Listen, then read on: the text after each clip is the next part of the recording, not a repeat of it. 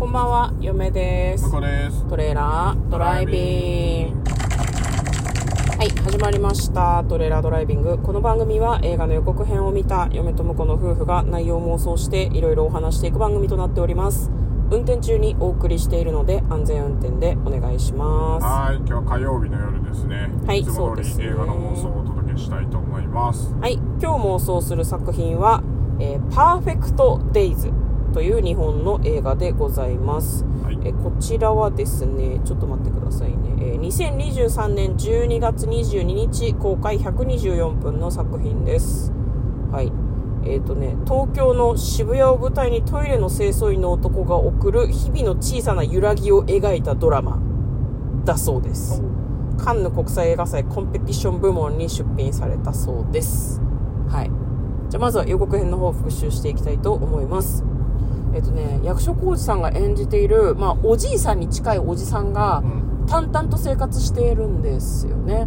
まあ、そのトイレの掃除をしているので、まあ、なんか4畳半一間みたいな結構小さなアパートに暮らしていて、まあ、なんか夜読書灯をつけて本読んだりとかしてて。で、まあ、朝になると起き出して、まあ、渋谷にあるトイレを掃除したりとか、なんかさ渋谷でさ、透明のトイレって話題になったりしたじゃないですか。透明なんだけど、ドア閉めて鍵かけると、その壁の透明がなくなって、中が見えなくなるみたいな。なんかああいうトイレとかを掃除したりしてましたね。で、予告の中で、こう、出てたんですけど、セリフがほとんどないらしいの。うんまあ確かに予告の中で役所広司さんは一言も喋ってなかったかもしれない。モノローグはあるのかもしれないけど、まあそういう感じの予告編でした。では、内容の方妄想していきましょう。トレーラードライビング。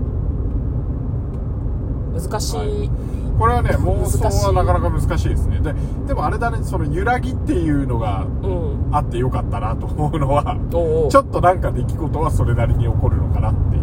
そうね。全く事件が起こらないわけではないんだろうな。そうね、だから、うんあのーで、毎回、あの、毎日違うトイレを掃除してる設定かもしれないですね。ああ、なるほどね。だからそのたんびにちょっと出会う人も違うし。うんうんうんでもどうかな日常を描くからやっぱ何回か同じトイレに行くとかもあるかもしれないですねうんなんかイメージだけどトイレ掃除の人ってうん嫁もねあの職場がビルなんだけど、うん1日3回とか2回ぐらいん掃除の人が掃除してくれてるんだよね。で多分全部の棟というか全部のフロアをやってるんだと思うの、うん。きっと。だから渋谷のトイレも毎日掃除してんじゃないかな。区画は分けてるかもしれないけど、だから毎日全トイレ回るんじゃない？ここここやって次ここやってんうん。午後またあそこのトイレや同じトイレやってみたいなうん。ルーチンになってるかもね。ね。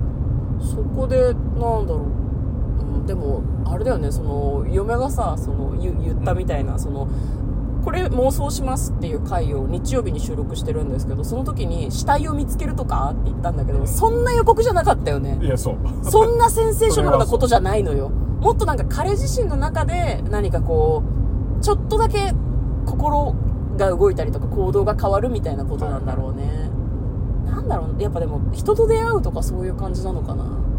じゃないとあまりにもこうなんだろう物事が動かないというか一人暮らしっぽかったしね。うん例えば子供と出会いちょっと交流するとか。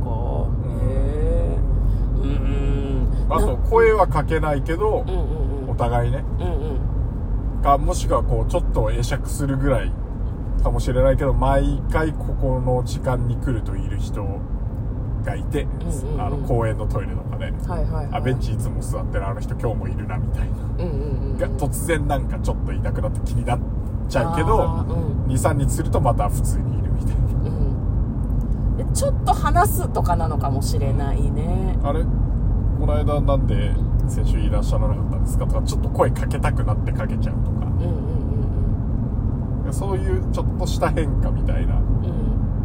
のがなんかまあでもほとんどセリフないらしいからね。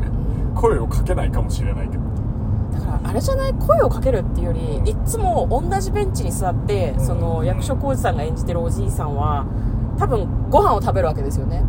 あーお昼ご飯を。お昼とかどっかの公園で食うかもね。そう公園で菓子パンをまあ食べるんですよ。で他に行く場所もないから雨の日とかもちょっとこう屋根とかがあるからそこで必ず食べるんですよ。でである日先役がいてそこで一緒にご飯を食べるようになる。ただはいはい。別に一緒に食べようとかじゃなくてたまたまベンチん横並びのベンチに座ったから一緒に食べるみたいな。うん。である日その向こうが言ったようにその人が来なくてなんでだろうって思ってそこでその人とちょっと交流があるんじゃないかな。でそれによってでもなんか役所広司さん自身がなんかそのおじいさん自身が自分の人生に不満があるようにあんまり見えなかったんだよね。だよね。だから変化ってどいいものよりやっぱり悪い方になっちゃうんじゃないかなってちょっと思っちゃうよね。出会ったことによって心に揺れが生まれてうん悪い方に行っちゃうんじゃないってちょっとなんか嫁は思っちゃうんだけど。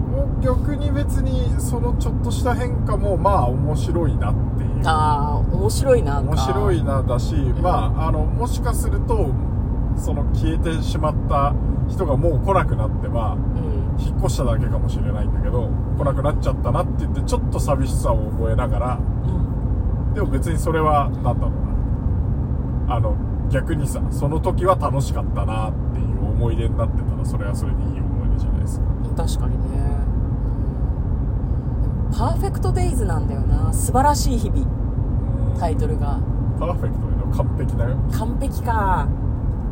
彼にとっての完璧な日々は完璧にトイレを掃除するルーティーンだったはずなんだけどやっぱその人に迷惑をかけられるとか、うん。心配してこう自分のルーティーンが崩れるんだけどそれもまたよしみたいな話はじゃないかなと思うけどね。なるほどね。スパイなんか人生のスパイスみたいな感じでさ、うんうんうんうん。わかりました。じゃあじゃあその人が個人的に抱えているなんだろうなうん何か問題にちょっと巻き込まれちゃうみたいな展開なのかもね。わかんないけど。多分ちょっとずつ関係しててちょっとずつ絡むんだけど、ん。別になんかドラマチックに仲良くなるとかではなくてうん。ちょっと寂しいなぐらい。ねじゃあ。なくなったら寂しいなぐらいで、うん関わってたけどじゃあその人がいなくなってしまってでもまあそれはそれみたいなことか。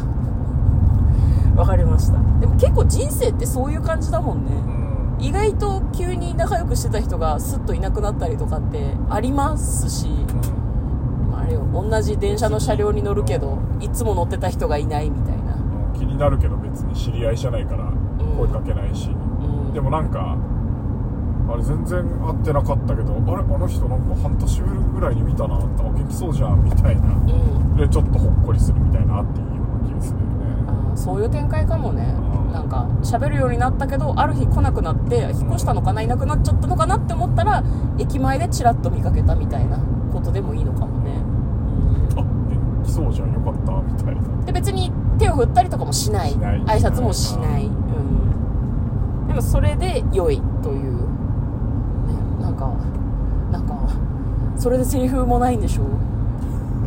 割と寝ちゃ寝ちゃいそう。なんあかそうかな？結構興味出る気がするけどね。本当に？